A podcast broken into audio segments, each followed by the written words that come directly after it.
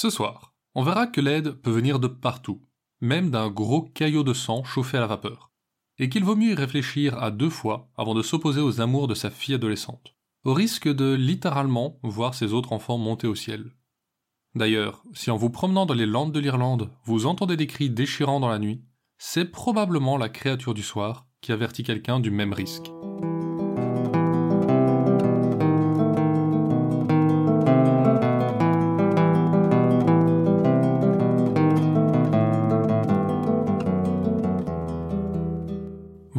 Écoutez Contes des Soirs Perdus, l'émission qui vous fait découvrir les contes et mythes que vous ne connaissiez pas encore et vous replonge en ceux que vous aviez peut-être oubliés.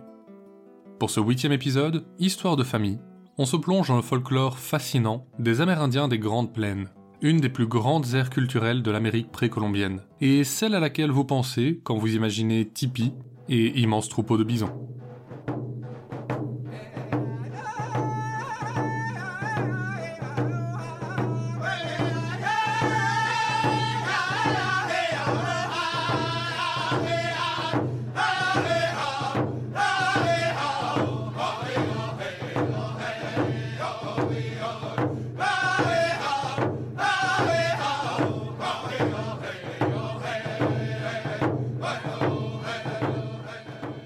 Le cri de la mère retentit encore une fois sans réponse. Sa fille aînée s'était encore éclipsée. Il n'y avait pas un jeune homme dans le village qui ne soit pas à genoux devant la beauté de ses traits. Mais pour la mère, elle était la plus inutile de ses neuf enfants. Les sept garçons étaient partis se couvrir de gloire sur le chemin de la guerre. Et la plus jeune l'aidait du mieux qu'elle pouvait, pendant que son aîné paraissait toute la journée, refusant de faire quoi que ce soit à part se promener dans la forêt. Jusqu'ici, la femme s'était dit que sa fille espérait ainsi se faire oublier, et s'écorver avec. Mais elle avait plus de 16 ans désormais, et une autre idée lui vint en tête un matin. Quand l'aînée fut partie dans la forêt, elle se tourna vers la cadette, et lui demanda de la suivre. Ne la laisse pas te voir, mais rapporte-moi si elle rencontre quelqu'un dans ces bois. La petite partit, mais elle ne fut pas longue à revenir, des larmes plein les yeux. Alors, qu'as-tu vu? Rencontre-t-elle quelqu'un? La petite hocha la tête. Et que faisait-il? Elle s'est assise au bord du petit ruisseau, mère. On aurait dit qu'elle attendait quelqu'un. Puis il est sorti des fourrés et s'est jeté sur elle. Je pensais qu'il l'attaquait, mais elle riait. Ils se sont roulés au sol et ses rires ont changé. Mais j'avais trop peur qu'il me voie, alors je suis parti. Et qui était-ce? Un garçon du village? Le connais-tu? La petite fille de la tête. D'un autre village alors Il avait l'air de venir de loin? D'aucun village, mère. Ce. Ce n'était pas un homme, mais un ours. Les jambes de la mère ne la supportèrent plus, et elle s'effondra. C'était bien pire que ce qu'elle pensait. Elle en parla à son mari quand il revint de la chasse, qui alla en parler à tout le village. Tant pis pour la honte, il y avait plus important. Tous compatirent à son malheur et, avec leur arc à la main, ils partirent vers le petit ruisseau. Là se trouva encore l'ours, seul, un gigantesque grizzly qui gronda en les voyant arriver. Mais une pluie de flèches s'abattit sur lui, et il s'affaissa sur le sol, mort. Les chasseurs retournèrent au village pour annoncer la nouvelle, et la jeune fille hurla de désespoir. Elle s'arrachait les cheveux pendant que les larmes ravageaient son visage. Après un temps, les hurlements cessèrent, mais pas les pleurs. Et la cadette finit par avoir pitié de sa sœur, roulée en boule dans la terre. Elle alla la voir pour tenter de la réconforter. Mais au début, l'autre ne sembla même pas s'apercevoir qu'elle était là. Quand enfin elle remarqua sa présence, elle se tourna avec une flamme étrange dans les yeux. Petite sœur, si tu veux mon bien, il y a une chose que tu peux faire pour moi. Va au ruisseau où ils ont tué mon aimé, et rapporte-moi une de ses pattes. Rongé par la culpabilité, l'enfant s'empressa de s'exécuter, malgré la terreur que lui inspirait l'énorme carcasse de l'ours. Elle ramena la pâte en cachette, et sa sœur en fit un talisman en la mélangeant à différentes herbes médicinales. Elle rassembla le tout dans une petite bourse qu'elle portait toujours à son cou. Les jours passèrent et elle recommença à manger, puis à se lever de son lit. Sa mère eut brièvement l'espoir de faire quelque chose de cet enfant après tout. Mais bien vite, elle reprit ses habitudes.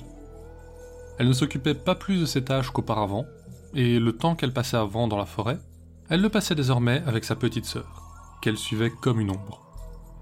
Souvent, on la voyait murmurer des prières en serrant son talisman, mais le reste du temps, elle jouait avec les amis de sa sœur. Un jour, ces dernières s'exclamèrent Nos mères disent que tu es la femme de l'ours et qu'on ne doit pas t'approcher. C'est bien vrai? La grande ne répondit pas, mais elle acquiesça. Alors, montre-nous comment sont les ours. Nous, nous serons de grands chasseurs, et toi l'ours que nous devons abattre. Et sans attendre sa réponse, les enfants se mirent à lui lancer des poignées d'herbe, comme s'il s'agissait de pierres ou de flèches. Se laissant prendre au jeu, elle grogna comme un ours, et se laissa tomber au sol. Les enfants se jetèrent sur elle et commencèrent à la chatouiller. Non, non, pas les hanches cria-t-elle. Silence, ours Tu n'as pas le droit de nous dire quoi faire La sœur hurla de colère, encore et encore. Et à chaque hurlement, c'était un peu moins la jeune fille qu'on entendait, et un peu plus l'ours. À un moment, les enfants s'écrièrent. Ah Elle se couvre de poils La sœur avait disparu, et à sa place se tenait une ours énorme. Elle se dressa sur ses pattes arrière et retomba sur l'un des enfants, qu'elle déchira en deux. De ses longues griffes, elle tua les autres, avant de retomber sur quatre pattes et de sprinter vers les tipis.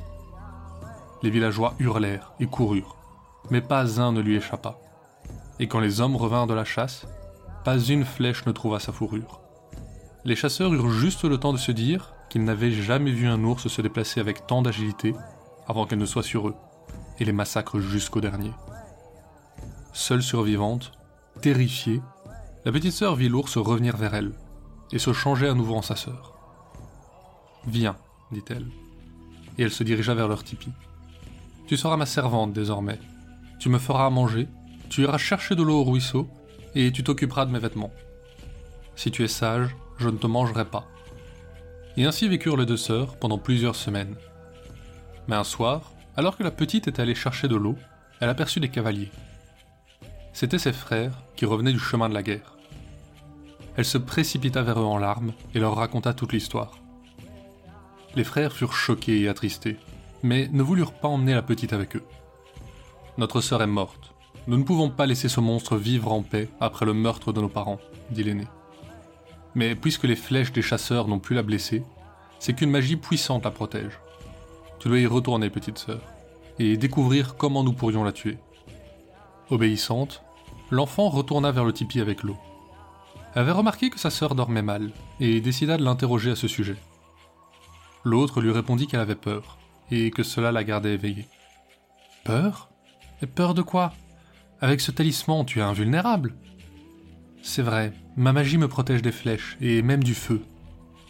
Mais même les pattes d'un ours peuvent être percées par une aiguille.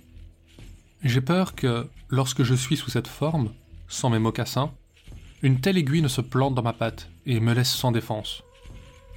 La petite s'employa alors à la rassurer. Elle la prit dans ses bras et lui chanta les chansons que leur chantait leur mère, jusqu'à ce qu'elle s'endorme. Alors, elle rassembla toutes les aiguilles qu'elle put trouver dans le village, et les planta dans le sol devant l'ouverture du tipi, la pointe vers le haut.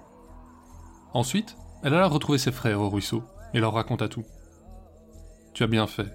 Maintenant nous pouvons venger nos parents. Mais avec son flair d'animal, elle nous sentira arriver de loin. Prends ce lièvre, et cuisine-le dans votre tipi pour couvrir notre odeur. Et à nouveau, malgré la peur, elle obéit. L'odeur du ragoût éveilla la sœur. Elle se releva avec les sourcils froncés et renifla bruyamment. Je, t'ai préparé du ragoût, chère sœur, dit la petite en essayant de ne pas trembler. Mais ce n'est pas du ragoût que j'ai envie de manger. Les derniers mots étaient plus un grognement qu'une voix humaine. À mesure que la sœur reprenait sa forme d'ours et se jetait sur la petite. Elle eut juste le temps de sauter hors du tipi. L'ours la suivit d'un bond et atterrit en plein milieu du tapis d'aiguille. Elle hurla de douleur, et les sept frères qui s'étaient approchés la couvrirent de flèches. Quand elle s'effondra, ils assemblèrent de grandes branches pour en faire un bûcher, et y mirent le feu pour incinérer la carcasse de l'ours. Mais, alors que le feu consumait sa chair, une des pattes se détacha et tomba sur le sol. À l'instant où elle le toucha, le corps de l'ours en jaillit, intact, et se précipita sur les sept frères et la petite sœur. Alors le plus jeune s'écria Tu n'es pas la seule à posséder de puissants talismans. Il brandit une petite plume blanche vers le ciel, et ils s'envolèrent tous les huit. Ils montèrent plus haut que les nuages, où le jeune frère devint l'étoile polaire, et les six autres, avec leur jeune sœur, les sept étoiles de la grande ours.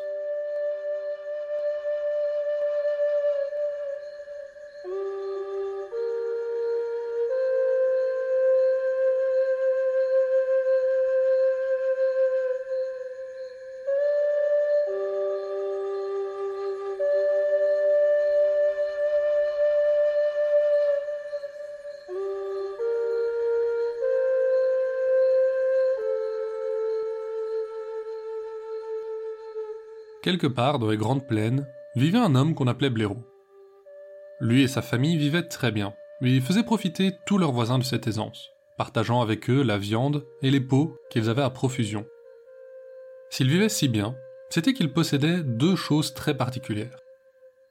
La première était un enclos toujours ouvert d'un côté et enroulé sur lui-même comme la coquille d'un escargot. On ne savait pas pourquoi, mais la forme attirait les bisons et chaque matin, Blaireau en trouvait plusieurs alignés dans l'enclos.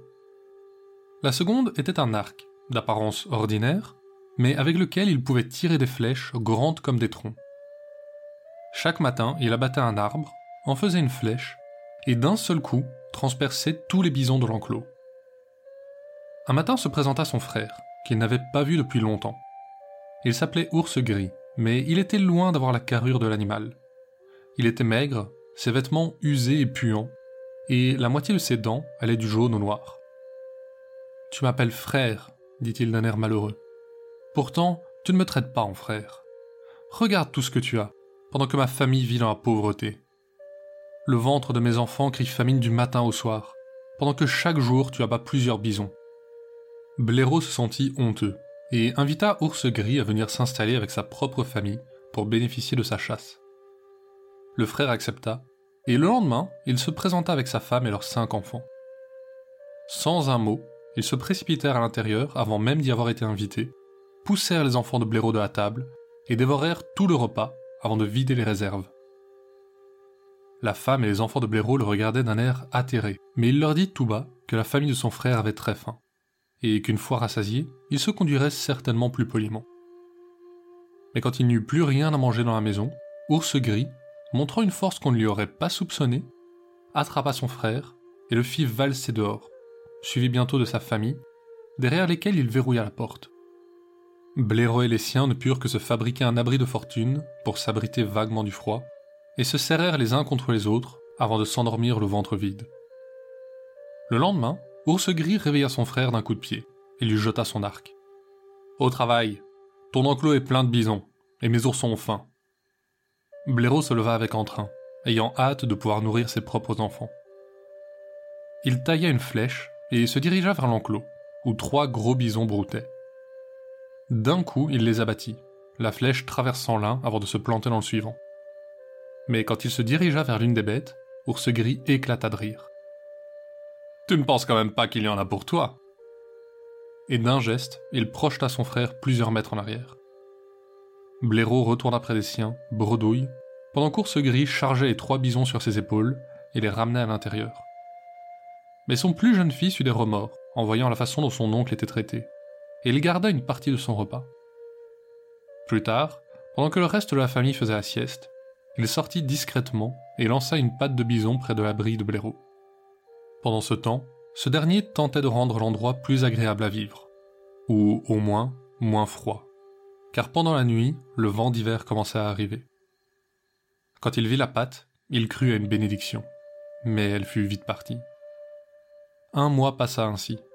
La famille de Blaireau survivait sur les restes du jeune fils d'ours gris, mais chaque matin les voyait se lever plus maigres que la veille. Un jour, après la chasse, Blaireau supplia son frère de le laisser avoir un peu de viande. Ma famille va mourir sinon. Et qui va chasser pour toi alors? Tu n'es pas irremplaçable, tu sais. Je trouverai juste quelqu'un d'autre pour s'occuper des bisons. Et à nouveau, il le repoussa violemment avant de s'en aller avec le fruit du travail de blaireau.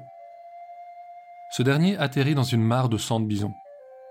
En se relevant, il vit qu'à un endroit, le sang s'était aggloméré en un caillot gros comme sa tête, Il se dit que, faute de mieux, cela pourrait peut-être faire un repas pour ses enfants.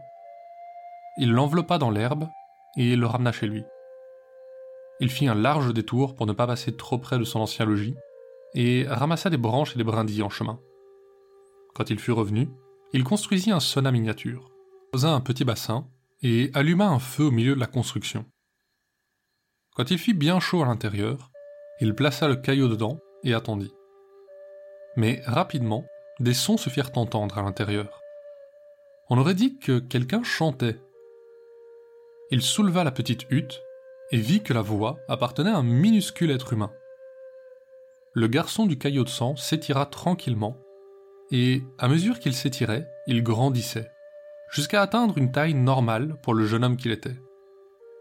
Il était habillé comme un guerrier, avec une superbe peau de biche blanche pour couvrir son torse.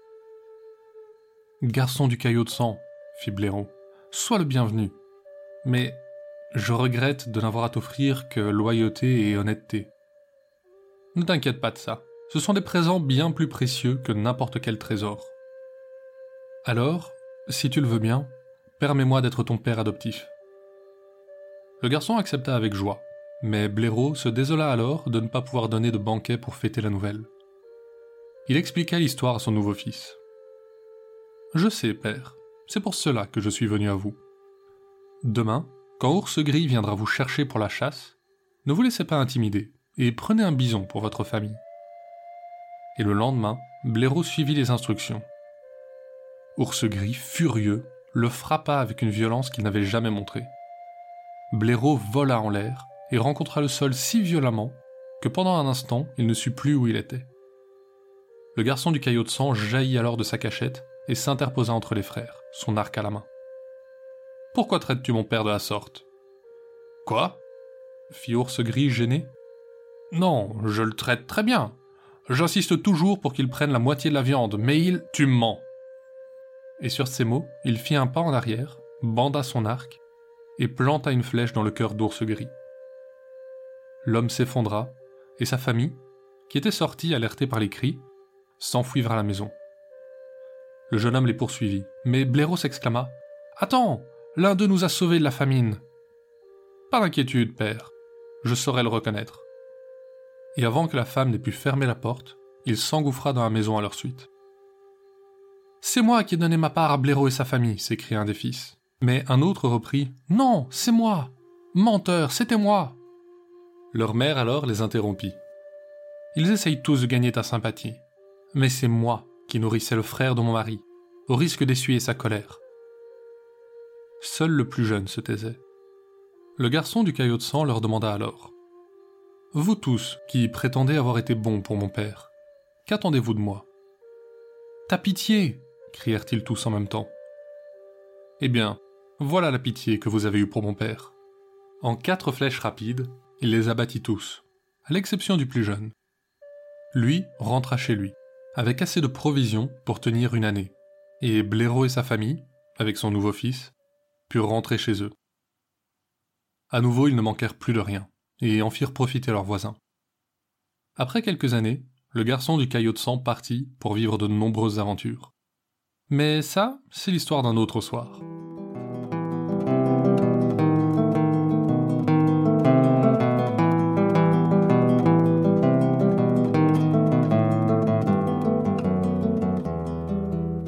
Dans les landes irlandaises, vous pourriez parfois entendre des cris dans la nuit. Entre pleurs et mélopées, on les entend à des centaines de mètres à la ronde. Ce sont les cris d'une banshee. Ces femmes, à moitié fantômes, à moitié fées, s'attachent à une famille ancienne et ne l'abandonnent jamais. À chaque fois qu'un membre de la famille est proche de la mort, on peut entendre les plaintes de la banshee retentir dans la nuit. Toujours solitaires, les pieds nus, ces esprits se reconnaissent aussi à leur robe ancienne et leurs longs cheveux détachés, cachant leur visage.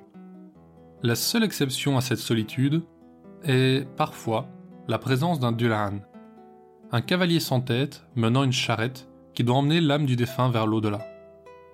Contrairement à l'encou breton, chaque famille possède le sien. Alors, si un voyage vous emmène dans les collines de l'île d'Emeraude et que vous entendez des cris au loin, ayez une pensée pour le malheureux qui s'apprête à quitter ce monde.